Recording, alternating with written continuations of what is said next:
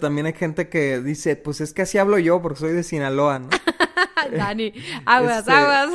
yo, yo tengo familia en Sinaloa, entonces puedo decir esto, pero, pero la verdad es que, o sea, tienes que ponerte a pensar, o es más, le puedes preguntar a tu pareja, mi tono de voz te intimida, mis palabras te intimidan, y escucharla, ¿no? Entonces, e- es amor hacer ajustes en mi forma de comunicarme para no causar temor.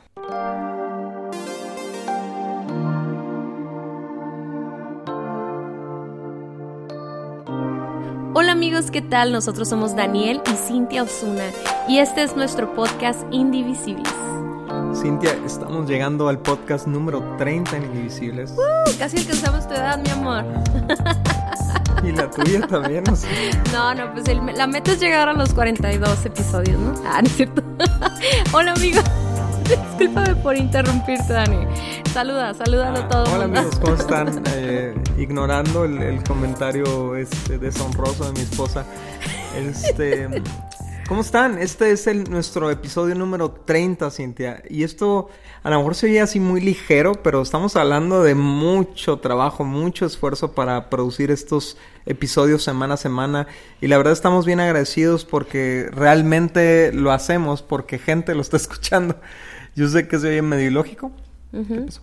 Tenía ganas de estornudar y tenía miedo de estornudar en el micrófono. Ah, ok. Y, y- y- Es que y desde que y Cintia que fue a Italia ya este, anda Sí. estornudando medio raro. Sí, ti- o- entiendo tu punto, o sea, el hecho de que nos están escuchando, compartiendo, eh, enviando mensajes y todo eso nos motiva, ¿no? A seguir y a seguir y a seguir. Y esta es la temporada número tres.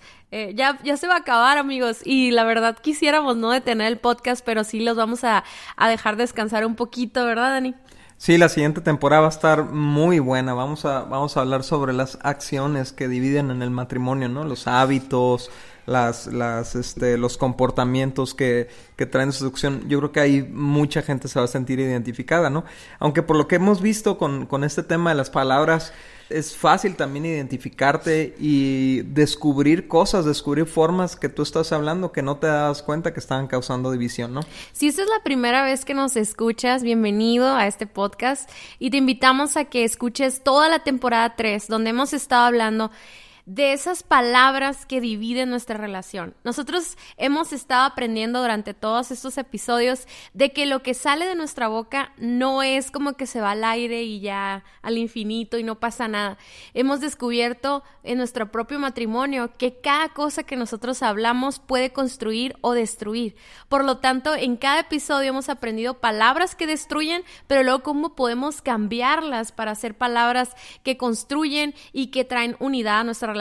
Hace unas semanas hablamos acerca de la manipulación y de cómo eh, podemos utilizar nuestras palabras para como cumplir nuestros caprichos, ¿no, Dani? Sí, o forzar a nuestra pareja a que haga lo que nosotros queremos, ¿no? Sí, estamos de acuerdo, amigos, que vivimos en un mundo muy centrado en nosotros mismos, ¿no? Y estamos acostumbrados a, desde chicos a manipular a nuestros padres con una mirada o con un llanto o con ciertas palabras que los hacen sentir culpables, etcétera.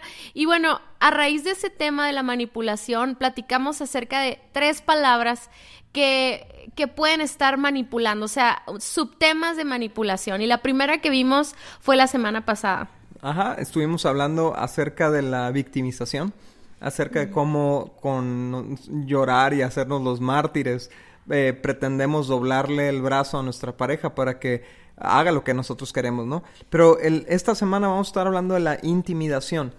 Y la verdad es que tristemente vemos esto en muchas parejas, o sea, es, es algo muy común cuando recurrimos a, como yo le digo a los hombres. En las conferencias, a ponerte como gorila, ¿no? O sea, y, y así abrir los brazos y, ¿no? O sea, y, y empezar a, a, a, vociferar palabras y a gritar y todo eso, esperando que eso haga que tu pareja te dé por tu lado, ¿no? Fíjate, es súper chistoso porque esta, precisamente esta mañana, yo no recordaba que ese fuera el tema del día de hoy, ¿no? Y, una de mis hijas me pregunta, oye mamá, ¿qué es intimidación, no? Y yo, con tal de darle un ejemplo gráfico, volteo y le alzo la voz y la y me pongo igual como tú dices, Dani. Puse mi postura como agresiva y le grité y le dije, ¿qué? Así, ¿no? Y ella se asustó muchísimo, Dani, al grado de que empezó a llorar.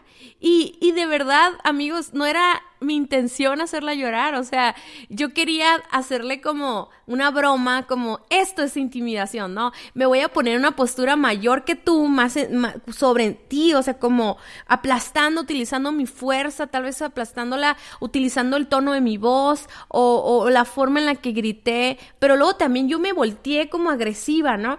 Y yo estaba tratando de darle ese ejemplo y ella empieza a llorar, ¿no? Y ahorita retomando el tema, preparándonos para el podcast, me quedo pensando cómo se sintió ella. O sea, se sintió agredida, se sintió lastimada, empezó a llorar, sintió mucho temor, Dani. O sea, era una broma, era, era una, en un, era una, en el contexto estábamos caminando en el parque, o sea, ni siquiera era como que una situación en la que ella pudiera estar en peligro, pero en un segundo ella se sintió en peligro, se sintió temerosa y, y yo usé, o sea, utilicé mi fuerza y, mi, mi, tal vez mi conocimiento de ese tema para para ponerme encima de ella, ¿no? Y yo creo que eso es lo que sentimos cuando somos intimidados en ese momento, con esa agresión que yo hice con ella, yo, si yo hubieras hecho eso de verdad, yo podría haber hecho que me obedeciera o que hiciera lo que yo quería o que se moviera del lugar, no sé. Y sabes, muchos de nosotros crecimos en hogares donde la intimidación era el recurso más común para que se, para que obedecieran, ¿no? A tus padres. Ajá, a nuestros padres. Yo, por ejemplo, yo soy mamá y, y tú eres papá y los dos hemos experimentado la frustración de que tus hijos no te obedezcan, ¿no? Pero gracias a Dios no hemos llegado hasta ese punto en donde usamos nuestra, nuestra fuerza o el tono de nuestra voz para lograr un objetivo, pero sí, es común, ¿no? Sí, es, es, tratamos de controlar a nuestros hijos usando el temor, ¿no? La mirada del látigo, ¿no? Ya, ya hemos hablado de ella, pero el, cuando eh, levantamos nuestra voz y gritamos y, y abrimos el cuerpo así, ¿no? Lamentablemente no lo podemos representar bien Creo que visualmente, ya se, lo imagina, ¿no? Pero cuando extiendes tus brazos, ¿no? La, realmente estamos recurriendo a métodos animales para, para imponernos, ¿no? Y esto, esto lo puedes observar en la naturaleza, en el reino animal. Los animales cuando están siendo confrontados a otros animales buscan posturas donde hacen ruidos que, por ejemplo, mi perro, ¿no? Lo saco a pasear y se acerca otro perro, empieza a ladrar fuerte empieza, enseña los dientes, eh, pone una postura de ataque. Y eso hacemos nosotros en nuestra casa. Y, y sabes, Cintia, ahí como tú lo platicabas, en nuestros hogares eh, de origen, donde recibimos esta clase de, pues, de manipulación, la, la, aprendimos como, como forma de manipular y entonces cuando entramos a nuestro matrimonio recurrimos a esa agresividad, a esa intimidación cuando nuestra pareja no quiere hacernos caso, cuando nuestra pareja no quiere hacer lo que nosotros queremos, entonces recurrimos al grito, recurrimos al, a la imposición, ¿no? Sí, fíjate, lamentablemente no aprendimos a hacer un buen uso de nuestras emociones, ¿no? Y, y son nuestras emociones las que nos llevan al borde de los gritos o, o de las palabras ásperas con las que podemos manipular o intimidar. Entonces, pero eh, es bien interesante cómo nosotros, o sea, en realidad nos sentimos, nos sentimos con temor. O sea, tal vez queremos usar nuestra postura fuerte para, para intimidar a nuestra pareja, cuando en realidad detrás de todo eso hay un temor, ¿no? Tal vez un temor a perder una pelea, a perder una discusión, o a perder incluso a, a tu pareja, o sea, no la quieres perder, pero pero en, al no encontrar otras, otras herramientas, otras formas de comunicación, porque a lo mejor nunca aprendiste a, decir lo que pensabas y sentías, usas la intimidación para retener a la persona, ¿no? Y, y a lo mejor la intimidación pudiera ser un tema que dirigiéramos hacia el hombre, ¿no? O sea, ah, no, pues es más fuerte, su voz es más grave, etcétera, etcétera. Pero ¿saben qué, amigos? En este momento en nuestra cultura, yo creo que de igual manera la mujer y el hombre está utilizando la intimidación para poder controlar a su pareja, ¿no? Y tenemos que entender algo, el matrimonio no es para controlar a nuestra pareja, el matrimonio no es para forzar a nuestra pareja que haga lo que nosotros queremos. Fíjate lo que dice en primera de Juan 4:18. En esta clase de amor, está hablando de la clase del amor que hay entre Dios y nosotros, dice, no hay temor, porque el amor perfecto expulsa todo temor si tenemos miedo es por temor al castigo, y esto muestra que no hemos experimentado plenamente el perfecto amor de Dios. Bueno, en la, dinámica matrimonial tiene que tener esta clase de amor, la clase de amor que viene de Dios, ¿no? El amor ágape, el amor que es incondicional, el amor que dura para siempre, el amor que es paciente, que es bondadoso, todo esto que tú ya has leído muchas veces y escuchado de 1 Corintios 13, ¿no? Pero aquí lo que nos está diciendo es que en esta clase de amor, la clase de amor que Dios espera que fluya a través de nosotros, no es un amor que causa temor en nuestra pareja. No es, no es, un, no es un enlace emocional porque tiene miedo mi pareja a que si no hace lo que yo quiero, entonces mm, la voy a desechar o le voy a gritar o la voy a maltratar. Es una clase de amor donde no hay temor. De hecho, dice expulsa todo temor. Y qué increíble, Cintia, es cuando podemos desarrollar una relación matrimonial donde estamos juntos no por temor, sino por amor. Donde llegamos a acuerdos no por temor, sino por amor. Si tenemos miedo, dice, es por temor al castigo. O sea, ¿qué quiere decir? Que si en nuestro matrimonio estamos usando castigos, el eh, castigarnos el uno al otro, estamos cayendo en algo que no es amor, estamos cayendo en lo que es manipulación. O sea, si no eres agradable, si no haces lo que yo quiero, entonces te voy a castigar con mis gritos, te voy a castigar con mis ofensas, te voy a castigar con mi maltrato, ¿no? O con mi aspereza, o con mi rudeza, con mis golpes, con mis agresiones. Entonces, amigo, amiga, tú que nos estás escuchando, si tú estás viviendo algo así y te dicen que te aman, tal vez tendrías que reconsiderar la clase de amor que tú estás viviendo y ser y confrontar esta clase de amor. Fíjate que incluso puede que nos estén escuchando amigos que todavía ni siquiera te has casado. Yo creo que si estás en esa situación es muy importante reevaluar si, si deberías de estar en esta relación. Y fíjate que todos tenemos algún área de nuestras emociones que está en descontrol. Eh, yo creo que en esta ocasión el, la manipulación a, través de la intimidación tiene todo que ver con la ira, ¿no? O sea, con un problema de ira. Tal vez las emociones se pueden salir de control.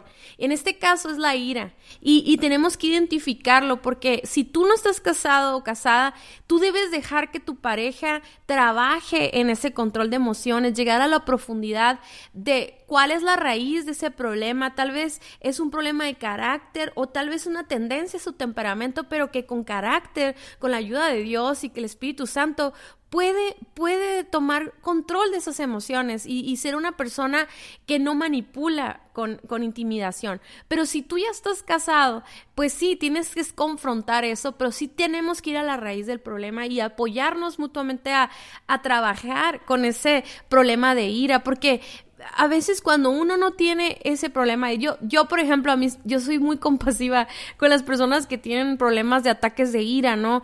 Que se salen de control, porque a mí me pasaba eso y de vez en cuando todavía me pasa otra vez, ¿no? Ya no como antes, ya he mejorado demasiado, yo le pedí ayuda a Dios y aprendí a desahogar mis frustraciones y corajes de la manera correcta. Tú tienes que buscar ayuda ¿verdad? Pero tú, mientras estás en ese proceso de, de, transformar ese control de emociones, tu esposo o tu esposa no pueden ser un saco de box, ¿no? Donde, donde en el proceso la estás lastimando, la estás manipulando. Entonces, Dani, ¿cuál es, cuál debe ser la postura de la persona que está recibiendo esa manipulación? Yo creo que tiene que ser una postura de límites, ¿no? Y, y fíjate, para contrarrestar la intimidación, no se, no se debe usar la intimidación. O sea, que es lo que, en lo que caen muchas parejas, ¿no? Tú me gritas, ah, pues yo te grito más fuerte, ¿no? Tú me agredes, yo te agredo más fuerte y a ver quién gana. Y la verdad es que nadie gana, o sea, termina siendo un, un termina escalándose el, el, la agresión hasta que termina en muchos casos hasta la muerte, ¿no? Entonces, no es, no es contrarrestar con me impongo más yo, sino pongo límites a tu agresividad, le pongo un alto pero hablando de manera calmada, respetando a la otra persona y respetándome a mí mismo, ¿no? O, a mí, o en el caso de las mujeres a ellas mismas, ¿no? Pero entonces, ¿qué quiere decir esto? Que si en tu casa se está viviendo esta clase de amor, entre comillas, que, que hay intimidación, que hay gritos, que hay, que hay ofensas, tiene que haber una charla, no en el momento del calor, obviamente, ¿no? De, la, de, los gritos y las peleas, sino tiene que haber una charla en otro momento donde, donde, digamos, realmente es la clase de amor que queremos tener nosotros. O sea, es la clase de relación que queremos tener, una relación donde forcemos a la otra persona a hacer lo que nosotros queremos en base a gritos, en base a ofensas, o queremos tener un amor donde nos actuamos por voluntad propia. Y la verdad es que tú puedes lograr quizás que gente te obedezca, que gente te haga caso gritándole y maltratándola, pero ¿realmente te deja satisfecho recibir esa clase de amor? O sea, un amor a la fuerza, un amor basado en temor. Ahora, si tú dices, bueno, no sé cómo, cómo suena exactamente una manipulación agresiva, a lo mejor ya estás tan acostumbrado a que así se tratan en tu casa, ¿no? Pero suena algo así. Es decir, no puedes hacer nada bien, quítate, yo lo hago. O sea, yo no te he dicho eso, ¿verdad? Yo no te, yo jamás te he dicho eso, Dani. Te he dicho yo lo hago, pero no, pero no, te he dicho no, no, puedes hacer nada bien. Ok. otra, otra manera sería, eres un inútil. Yo no sé por qué me casé contigo. Eh, oh, no, me digas, no me digas eso, Dani. Pero así suena, amigos. Yo quisiera que ahorita Daniel nos dijera cómo se siente un hombre hacia, hacia la intimidación, porque yo creo que debe ser bien difícil recibir agresividad de una mujer cuando tú sabes que tienes más poder o más fuerza, ¿no? Para contrarrestar eso y tener que limitarte para hacerlo. Pero yo quisiera decirle a mis amigos hombres, cuando, cuando tú levantas la voz, cuando tú amenazas, cuando tú recuerdas un error del pasado de manera agresiva, eh, inmediatamente inmediatamente la mujer siente una, un, es como si la golpearas, pues, o sea, tal vez tú dices, yo jamás le he puesto una mano encima a mi esposa, pero es, es ese temor de que está siendo lastimado, lastimada, perdón, y, y, inmediatamente tus manos empiezan a sudar, tu corazón empieza a palpitar más fuerte, entra un temor, ¿verdad? Temor a que te va a golpear o temor a que te va a dejar o temor a que, a que sus palabras son de verdad y, y si va a hacer caso o si va a hacer lo que está diciendo que va a hacer. No sé, eh, eh, yo creo que en ese momento uno sí se siente vulnerable ante la fuerza de un hombre. Y yo, yo entiendo que hay mujeres que tal vez son muy fuertes, ¿no? Pero yo creo que ya enojados, nunca una mujer le podría ganar a un hombre, hablando en condiciones normales, ¿no? No estoy hablando de una luchadora de, de vale todo o algo así.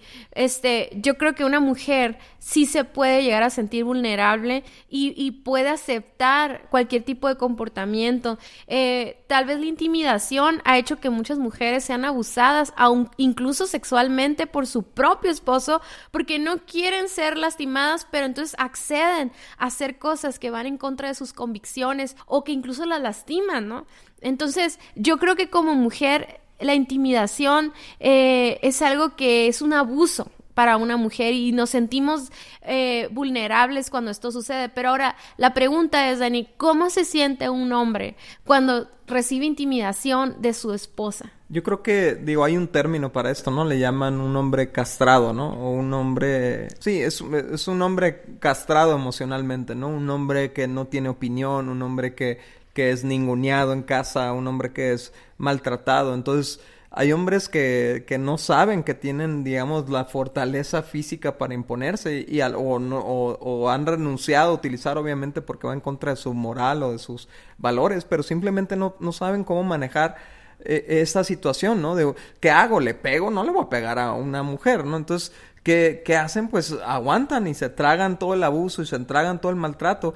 Pero es de lo que estamos hablando, Cintia. Tanto si eres mujer que nos estás escuchando, estás recibiendo ese, esta clase de intimidación, o si eres hombre, tú no tienes por qué permitirte esto, ni permitir esto en tu relación. No significa que, que vas a abandonar tu matrimonio, pero significa que tienes que ponerle un alto a ese tipo de trato, ¿no? De maltrato, ¿no? Fíjate, Cintia, la palabra intimidación viene, viene del latín intimidare, que significa eh, meter miedo dentro de, una persona. O sea, insertarle miedo dentro de una persona, ¿no? Entonces, es bien importante que, entendamos que una relación sana no puede funcionar en base a temor, en, base en base al miedo. Tiene que funcionar en base al amor. Entonces, ¿qué es, ¿cómo podemos contrarrestar la intimidación? ¿Cómo podemos irnos al lado contrario, o sea, no solamente dejar de intimidar, sino usar correctamente mis palabras. Bueno, lo contrario de intimidación es inspiración. O sea, sembrar el deseo en la otra persona de hacer algo. Pero ¿cómo lo hacemos? Con nuestro ejemplo, con nuestro amor, con nuestro buen trato. Podemos inspirar a, la otra persona a que nos favorezca, pues. Aunque no lo hagamos de una manera manipuladora, simplemente el hecho de yo decidir como hombre, ¿no? Como esposo, o si cualquiera de los dos decide amar a la otra persona de manera sacrificial, de manera entregada, de manera benigna, benévola, buena, no bondadosa, voy a voy a sembrar algo en el corazón de mi pareja, una inspiración que va a dar un fruto donde mi pareja va a buscar hacer lo, lo, lo mismo hacia mí, ¿no? Si tú eres amigo, si tú identificas o amiga, identificas que tú has estado intimidando a tu pareja, no, no te preocupes, o sea, no, no caigas en el juicio y en la culpa. Mejor déjate inspirar por nosotros. no te estamos intimidando, estamos inspirándote al arrepentimiento, ¿no? Gracias a Dios porque cada día tenemos una oportunidad de hacer los cambios necesarios para que nuestro matrimonio pueda ser un matrimonio indivisible. Entonces, ¿qué te recomendamos? Primero que nada, pídele perdón a Dios porque has estado utilizando de manera incorrecta eh, esa, ese lugar que Dios te ha dado como esposo o como esposa, ¿no? Eh, pídele a Dios y pídele a Dios ayuda para que puedas trabajar en esas áreas de carácter que están mal formadas en ti. O sea, de alguna manera tú también fuiste víctima de eso y ahora estás viviendo las consecuencias en tu propio matrimonio. Pero no te conformes a eso, no te conformes a, a continuar una relación tóxica. Mejor decide ser sanado por Dios, ¿no? Y ahí es donde nosotros a veces tenemos que perdonar, soltar, reconciliar para que entonces podamos ser nuevas personas en Dios y podamos hablar diferente, podamos pensar diferente. Y otra cosa que tienes que hacer es pedirle perdón a tu esposo o a tu esposa y declarar, o sea, sabes que me acabo de dar cuenta que yo he estado intimidándote, yo te alzo la voz, uso cosas del pasado, eh, hago referencias a tus errores para que tú hagas lo que yo quiero que hagas. Y hoy yo lo, reconozco y te pido perdón y, estoy dispuesto, dispuesta a trabajar en ello, ¿no? A, a cambiar cuando hay en mi corazón un anhelo de cambiar tu opinión, ¿verdad? Porque todos los días nos va a pasar eso, o sea, todos los días vamos a llegar a un punto donde tenemos decisiones que tomar, donde tenemos opiniones distintas y donde al final del día queremos lograr nuestro objetivo, no queremos que se que gane nuestra nuestra opinión, ¿no? Entonces, cuando hay este deseo de, es que yo quiero ir ahí, o, yo quiero que compre esto, em, y cuando ya está a punto de salir la intimidación, que tú puedas decir, a ver, vamos a aprender a hablar correctamente. Y saben, amigos, en nuestro Facebook y en Instagram acabamos de subir en la semana pasada y esta semana los sí, los no de la comunicación. Léelos, aprende a comunicarte correctamente, ¿no? Y cuando ya estás a punto de gritar o a punto de enojarte y todo, toma aire, toma aire, respira profundo y piensa, ¿cómo puedo amar a mi esposo a través de esta situación? ¿Cómo puedo explicarle lo que esto significa para mí? Muchas cosas que tú deseas hacer son a veces ah, incluso hasta traumas que uno trae en el corazón, de cosas que uno anhelaba y deseaba y que tenías que solamente decirle eso a tu esposo, ¿no? Platicarle cómo te sientes al respecto, cómo te sientes de X tema o de otro tema. Entonces, de ahí tomar las palabras correctas para expresar el mensaje que quieres dar y entonces no vas a manipular, vas a exponer como un adulto, como una adulta, un tema y lo van a decidir juntos, ¿no? Así es. Y recuerden amigos que la comunicación tiene tres componentes, ¿no? Eh, son nuestras palabras, también es nuestro tono de voz y también son nuestro lenguaje corporal. Entonces, cuida mucho que ni tu lenguaje corporal, ni tu tono, ni tus palabras sean intimidadoras, ¿no? Porque hay gente que a lo mejor sabe no gritar, pero decir palabras que, que siembran miedo en el corazón de una pareja, ¿no? O hay gente que, que, a lo mejor está hablando eh, con las palabras correctas, pero usando un lenguaje corporal que amenaza, ¿no? También hay gente que dice, pues es que así hablo yo porque soy de Sinaloa, ¿no? Dani, aguas, este, aguas. yo, yo tengo familia en Sinaloa, entonces puedo decir esto, pero pero la verdad es que, o sea, tienes que ponerte a pensar, o es más, le puedes preguntar a tu pareja, mi tono de voz te intimida, mis palabras te intimidan, y escucharla, ¿no? Entonces, e, es amor hacer ajustes en mi forma de comunicarme para no causar temor. Necesitamos aprender a comunicarnos mejor y usar un lenguaje corporal que invite a la unidad, un tono que, que, respete a la otra persona y palabras adecuadas, ¿no? Que inspiren y no que causen temor. Si de plano eh, eh, traen una situación en la que no se ponen de acuerdo, vayan y busquen consejo con alguien más. Vamos a hacer algo diferente juntos. Amigos, de verdad les invito a que sigan nuestras redes sociales porque cada semana estamos subiendo contenido que puede ser el cambio de tu matrimonio o compártelo porque puede ser de mucha bendición para otras parejas que tienes como amigos en tus redes sociales. Entonces, acerca la comunicación, ve ahorita mismo y busca los sí, los nos de la comunicación matrimonial y compártela con todos tus amigos. Y bueno, este es el final de este podcast. Ah, muchísimas gracias por estarnos escuchando. Espero que este tema te haya servido muchísimo. Puedes compartirlo con tus amigos, ¿no? También les recordamos que tenemos una página de internet que es www.vivoalternativo.com. En esta página tú podrás encontrar muchísimo contenido blogs, el podcast, nuestros libros también están a la venta ahí. También tenemos cursos para padres, para jóvenes y el curso Indivisibles para darlo en tu iglesia. Así es amigos, nos vemos la próxima semana.